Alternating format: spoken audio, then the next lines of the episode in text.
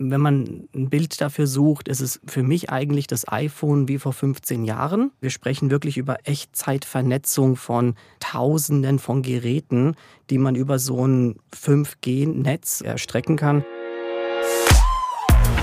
So klingt Wirtschaft. Zukunftsthemen für Unternehmen. Jeden Mittwoch sprechen wir mit EntscheiderInnen über die Herausforderungen und Trends in ihrer Branche. Mit jeder Menge Insights und neuen Denkanstößen. Aus der Wirtschaft für die Wirtschaft. Telefonieren, Nachrichten verschicken und Internetempfang mit dem Smartphone haben. Das ist ja aus unserem Alltag gar nicht mehr wegzudenken, oder? Wie viele WhatsApp-Messages verschicken Sie eigentlich so täglich? Oder wie häufig googeln Sie mal eben zwischendurch etwas? Und wie wichtig ist Ihnen dabei eigentlich ein gutes Netz? Mittlerweile ist ja laut der Bundesnetzagentur bei den meisten Netzanbietern der Mobilfunkstandard 5G in vielen Teilen Deutschlands verfügbar. Und um 5G ging es auch auf dem diesjährigen Mobile World Congress in Barcelona, kurz MWC, wo einmal im Jahr die Tech- und Telco-Branche ihre Innovationen vorstellt welche Trends für die Wirtschaft wichtig sind und wie bald neue Anwendungen oder Prozesse schneller auf den Markt kommen sollen, darüber sprechen wir dieses Mal. Warum ist das wichtig? 2019 kassierte der Staat durch die Versteigerung der ultraschnellen 5G-Frequenzen rund 6,5 Milliarden Euro. Knapp vier Jahre nach dem Ende der 5G-Auktion ist der Mobilfunkstandard in vielen Ballungszentren und Metropolen verfügbar aber noch nicht ganz flächendeckend in Deutschland. Aber einer der wichtigsten Schlüssel der Digitalisierung ist die sogenannte drahtlose Vernetzung, und zwar flächendeckend. Hierfür ist 5G unerlässlich. Industrielle 5G-Netze verbinden Produktionsstandorte, Maschinen und Mitarbeitende miteinander. Ganz im Sinne der Industrie 4.0, Smart Industry und des Internets der Dinge, die genau solche Szenarien beschreiben. Sogenannte 5G-Campusnetze sind exklusive Mobilfunknetze für ein definiertes lokales Firmengelände, eine Universität oder vielleicht auch beispielsweise ein Bürohaus. Unternehmen profitieren hier von noch mehr Produktivität, Konnektivität und Sicherheit. Nachgehakt. Mein Name ist Matthias Rutkowski und ich begrüße meinen Gast, Nico Kalivianakis, Director B2B Business Solutions bei Telefonica Deutschland. Du warst vor ein paar Monaten schon mal da, da haben wir auch über ein ähnliches Thema gesprochen, mit dem Fokus auf den Mittelstand. Diesmal geht es um 5G und den Mobile World Congress. Du warst in Barcelona. Was waren da so in diesem Jahr die großen Trends deiner, eurer Branche? Vielen Dank, Matthias, dass ich heute hier sein darf. Ich glaube, ähm, einige Themen standen wirklich im Vordergrund. Diesmal war es nicht wirklich Hardware. Also ich habe nicht so viele neue Hardware-Use-Cases gesehen. Aber ich denke, gerade KI und Artificial Intelligence aus der Software-Ecke genauso wie 5G-Use-Cases haben absolut dominiert.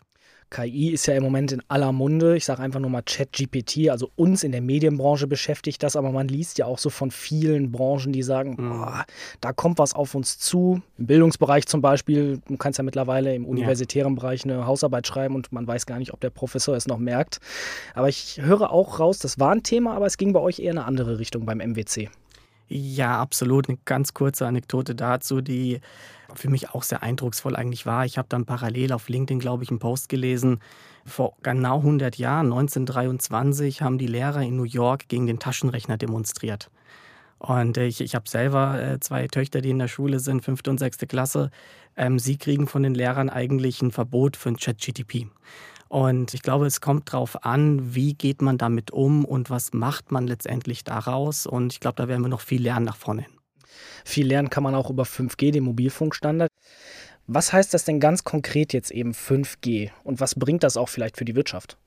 Ich denke, es ist wirklich das ultraschnelle Netz, ähm, um es auf den Punkt zu bringen. Wir sprechen hier über Latenzzeiten, die unter einer Millisekunde liegen, aber genauso die Übertragungsrate sensationell bis zu 20 Gigabit die Sekunde.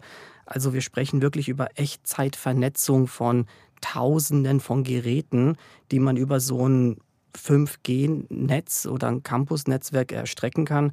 Wenn man ein Bild dafür sucht, ist es für mich eigentlich das iPhone wie vor 15 Jahren. Also vor dem iPhone gab es ja auch Kommunikation und E-Mails und SMS, aber durch das iPhone wurde eigentlich das Thema Applikationen erst wirklich geboren und wir haben gesehen, was es dann in den letzten Jahrzehnten, sage ich mal, mit Applikationen mit sich gebracht hat. Also das iPhone war ja schon eine große technische Revolution und 5G, wenn ich das richtig raushöre, ist dann sozusagen eine Geschwindigkeits- und Mobilfunkstandard-Revolution. Absolut. Wir haben es einmal auf dem Public-Netz, ja, wo ich sage jetzt mal auch eine Telefonica heute 80 Prozent der deutschen Haushalte damit versorgt. Und wir haben natürlich die Möglichkeit, größere Campus-Netzwerke damit dann auch zu bauen. Jetzt bist du Director B2B Business Solutions bei O2 Telefonica Deutschland und warst beim MWC, hast dir natürlich die ganzen Trends angeguckt, aber ihr habt selber, glaube ich, auch Use Cases ausgestellt, oder? Ja, absolut. Ähm, wenn du magst, kann ich gerne mal auf ein oder zwei Beispiele eingehen. Ja, klar, sehr gern ein IoT-Use-Case rund um ein Weinberg. Also praktisch, wie gestalte ich in der Zukunft Landwirtschaft mit einem 5G-Netz und auch Rechenleistung auf der Edge-Seite gepaart mit Cloud-Applikationen, einer Cloud-Konnektivität. Und ich fand es auch wirklich beeindruckenswert zu schauen, diese End-to-End-Verzahnung von der Software über die Sensorik in den, in den Boden zum Beispiel, wie man ähm, letztendlich ein Bewässerungssystem intelligent macht und in Echtzeit aus der Ferne überwacht. Man kann sich das so vorstellen, dass man über die Cloud-Plattform praktisch die Bewässerung und den Einsatz von den Düngemitteln ganz präzise steuern kann und genau artgerecht, hätte ich jetzt gesagt, ja, in den Boden reinbringt, um den maximalen Erfolg zu gewährleisten, was auch das Produkt angeht. Mit einem tollen Ergebnis, dass man auch 30 Prozent gespart hat. Also 30 Prozent in der Wassermenge, in dem Düngemittel und auch in der Energie, die man da verbraucht hat. Ähm, ein Nebenprodukt oder was dabei abgefallen ist, ist eigentlich eine Blockchain-Applikation, weil man diese ganzen Werte hatte und ganz genau sagen konnte, was, wie, wann, wo passiert ist, ähm, was man dann auf einen QR-Code bringt und zum Beispiel mit einer äh, Etikette auf der Flasche so verseht, dass es komplett nachhaltig ist, aber auch rückverfolgbar wird. Schönes Beispiel jetzt aus der Landwirtschaft.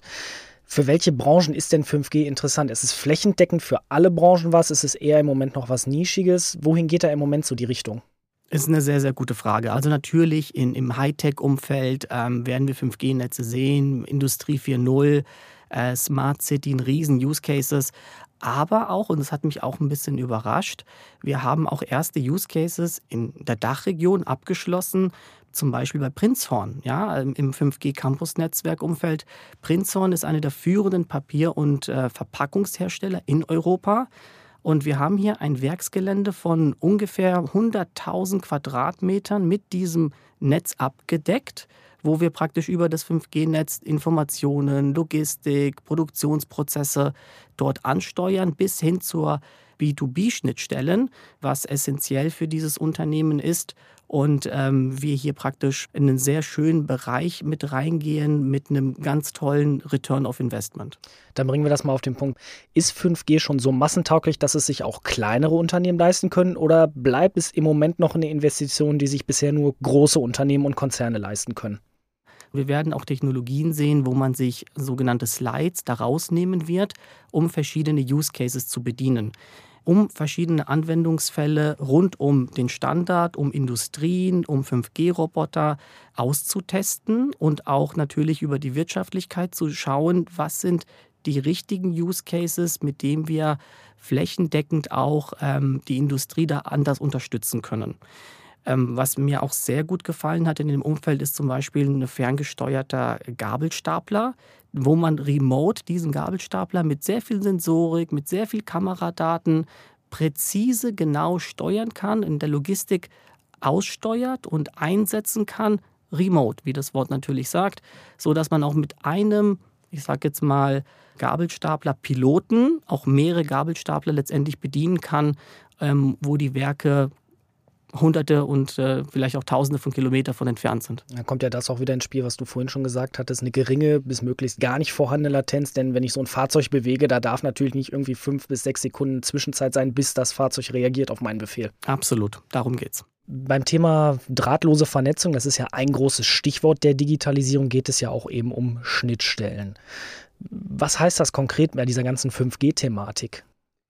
Also das war auch, glaube ich, mit einer ähm, der wichtigsten Punkte von dem MWC dieses Jahres, dass ähm, du kennst vielleicht die GSMA-Verband, äh, wo dann, da ist eine Telefonica drin, aber auch ähm, 30, 40 andere Telekommunikationsunternehmen.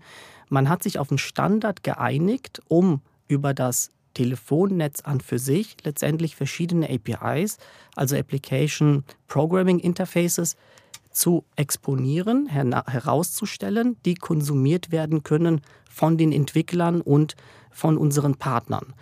Und das ist ganz spannend, weil jetzt kriegt man wirklich akkurate Daten aus den Netzen zu verschiedenen Use Cases. Und man hat im ersten Moment jetzt über acht API-Schnittstellen praktisch acht verschiedene Use Cases enabled. Ja, und wenn du magst, kann ich ganz kurz auf ein oder zwei eingehen. Sehr gerne. Ja, das eine ist zum Beispiel ein Service, der heißt Quality on Demand.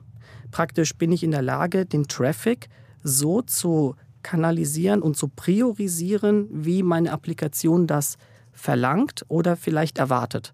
Dadurch kann ich 5G-Use Cases oder Video-Use Cases an der Stelle und Kamerabilder anders übertragen und anders mit der Endapplikation praktisch zusammenbringen, um Virtual Reality oder Augmented Reality Use Cases richtig zu unterstützen.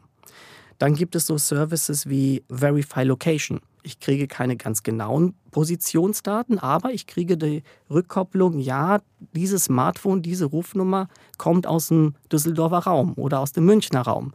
Und somit kann ich eine ganz andere Personalisierung vornehmen. Oder im Banking-Umfeld haben wir eine Number Verification und zum Beispiel Carrier Billing Checkout. Also ich wäre in der Lage, Online-Banking durchgängig zu benutzen, ja, seamlessly in meiner Experience zu sein, ohne Two-Factor Authentification, also mich mehrmals anmelden zu müssen per SMS, per E-Mail und so weiter. Also kein Medienbruch zum Beispiel kein Medienbruch und ich komme schneller ans Ziel und somit steigt natürlich massiv die Akzeptanz für diese Applikation und für diese Technologie, weil das Netz weiß letztendlich ganz genau, wer ich bin und wo ich bin und wenn ich das mit den nötigen Datenschutzvorkehrungen natürlich absichere, kann ich dort einen sehr hohen Service bereitstellen. Wenn so ein Netz vieles über mich weiß, dann gibt es ja auch bestimmte Richtlinien für solche Schnittstellen, oder? Absolut. Und dadurch, dass natürlich mehrere in so einem Konglomerat zusammenarbeiten, ist da natürlich höchste äh, Priorität auf der Sicherheit und Datenschutz. Ähm, also das wird schon äh, wirklich eingehalten an der Stelle. Und es sind ja auch Abfragen, die immer nachvollziehbar sind und zu einer Person gehören. Und ich muss ja auch diese Daten letztendlich äh, anstoßen oder enablen. Also wenn ich meine Banking-Applikation nutze, dann schreibe ich ja rein, ich bin der XYZ, ja, mit dem Geburtsdatum und ich benutze die und die Rufnummer und genau das wird dann verifiziert und entweder geht das durch oder auch nicht. Also prozess- und anwendungsbezogen. Ganz genau. Der gemeine Datenkrake, wie er ja ganz gerne so genannt wird, ist da also erstmal außen vor, beziehungsweise kein großes Thema. Da werden keine Daten erhoben oder gespeichert, ähm, das natürlich nicht. Aber ich bin in der Lage, wo ich mich jetzt reell im Netz bewege, zu identifizieren, ist diese Information wahr oder nicht. Was ist das, was ihr da ganz genau macht, dass ihr Teil dieser Initiative seid? Ist es eine Demokratisierung dieser 5G-Bewegung? Ist es auch vielleicht eher eine Chance für die gesamte Wirtschaft, sozusagen neue Felder zu entdecken? Oder ist es einfach nur ein Vorantreiben? Vorantreiben dieser Technologie an sich? Es ist eigentlich das Beispiel, was wir eingangs auch gesagt haben mit dem iPhone. Also das sind praktisch die ersten Applikationen, die jetzt in so einem iPhone Store äh, reingebracht werden, um, genau wie du sagst, die 5G-Entwicklung und die Applikationsentwicklung rund um die 5G-Use Cases zu enablen und die Firmen anzusporen, da ihre Use Cases mit abzudecken und reinzubringen mit der höchsten Garantie, dass diese Standards auch von allen unterstützt werden und dass wir an dem gleichen Strang ziehen. Und so macht es absolut jetzt Sinn für Anwendungsentwickler, für Carrier mehr in dieses Thema zu investieren und mit tollen Applikationen den Unterschied zu machen. Was ist jetzt ganz konkret eure Aufgabe als Telefoniker in dieser Initiative, dieser Open Gateway Initiative? Da arbeiten wir mit äh, verschiedenen Anwendungspartnern zusammen ja, um zu schauen, welche Funktionalitäten aus diesem Netz äh, wollen wir wie nutzen. Bringen wir die in die Applikation mit rein? Verbinden wir die mit IoT-Use-Cases? Verbinden wir die mit Campus-Netzwerken? Besonders in Campus-Netzwerken zum Beispiel, ja, da sind ja die Prozesse das Wichtigste an dem Ganzen. Es ist ja nicht das Netz an für sich. Es enabled und es ist der erste Grundstein dafür, der gelegt werden muss, aber es geht um die Prozesse. Und ich komme in den Prozessen auch nur weiter, indem ich praktisch die Funktionen aus dem Netz oder die Informationen, die mir generell bereit liegen, so aufbereite, dass ich, dass ich sie wiederverwenden kann, dass ich mehr Nutzen damit letztendlich kreiere und daraus Applikationen baue, die mir einen Wettbewerbsvorteil bringen oder meine Arbeit enorm erleichtern. Also sozusagen Enabler, aber auch Sparingspartner für eben EntwicklerInnen. Ganz genau. Und jetzt der Gedanke zum Mitnehmen. Wir haben jetzt viel über 5G in der Industrie gesprochen. Du hast Use Cases vorgestellt, du hast gezeigt, worüber es auch beim MWC ging in Barcelona. Was möchtest du unseren HörerInnen vielleicht zum Abschluss zu diesem Thema 5G in der Industrie mitgeben, worüber sie vielleicht den einen oder anderen Moment mal nachdenken können? Ja, sehr gerne, Matthias. Also ich glaube, Richtung Digitalisierung müssen wir in Deutschland mehr tun. Und äh, wenn wir das tun, sichern wir uns einen eigenen Wettbewerbsvorteil und können besser werden in unseren Leistungen. Nicht zu Unrecht ist somit äh, das Thema Digitalisierung auch wirklich äh, Nummer eins in der Prioritätenliste bei sehr vielen Unternehmen. Und es fängt letztendlich mit dem ersten Grundstein an, das ist die Konnektivität. Also ich brauche die Vernetzung von Standorten, Maschinen und Mitarbeitern, um auch die Prozesse dort mitzunehmen und ganzheitlich praktisch eine Digitalisierung zu ermöglichen. Durch 5G, aber nicht nur, haben wir das Thema Bandbreite, Latenz und erfolgreiche Anbindung auch Richtung Cloud. Und damit kriegen wir auch das Thema Applikationen eingebunden und einen richtigen Stellungswert. Und, und dieser Stell Stellungswert ist, glaube ich, das, was wir brauchen, um neue Applikationen mit den richtigen Partnern, mit dem richtigen Ökosystem für Kunden hier in Deutschland bereitzustellen, ein breites Portfolio anzubieten um dann gemeinschaftlich letztendlich Lösungen zu erarbeiten, die uns in der Industrie, aber auch im privaten Leben das Leben leichter machen. Also, liebe Hörer und Hörerinnen, schauen Sie in Ihre Infrastruktur, gucken Sie, wie weit sind Sie und vielleicht, wo brauchen Sie Partner und Unterstützer, um sich für die Zukunft und 5G vorzubereiten. Nico, vielen Dank fürs Gespräch. Vielen herzlichen Dank, Matthias. Hat mir wirklich Spaß gemacht. Und wir, liebe Hörerinnen und Hörer, hören uns kommende Woche wieder zu einer neuen Folge So klingt Wirtschaft. So klingt Wirtschaft. Haben Sie Fragen, Kritik oder Anmerkungen? Dann schreiben Sie uns gerne an podcast@handelsblattgroup.com. Gefällt Ihnen, was Sie hören? Dann bewerten Sie uns gerne auf Spotify oder Apple Podcasts.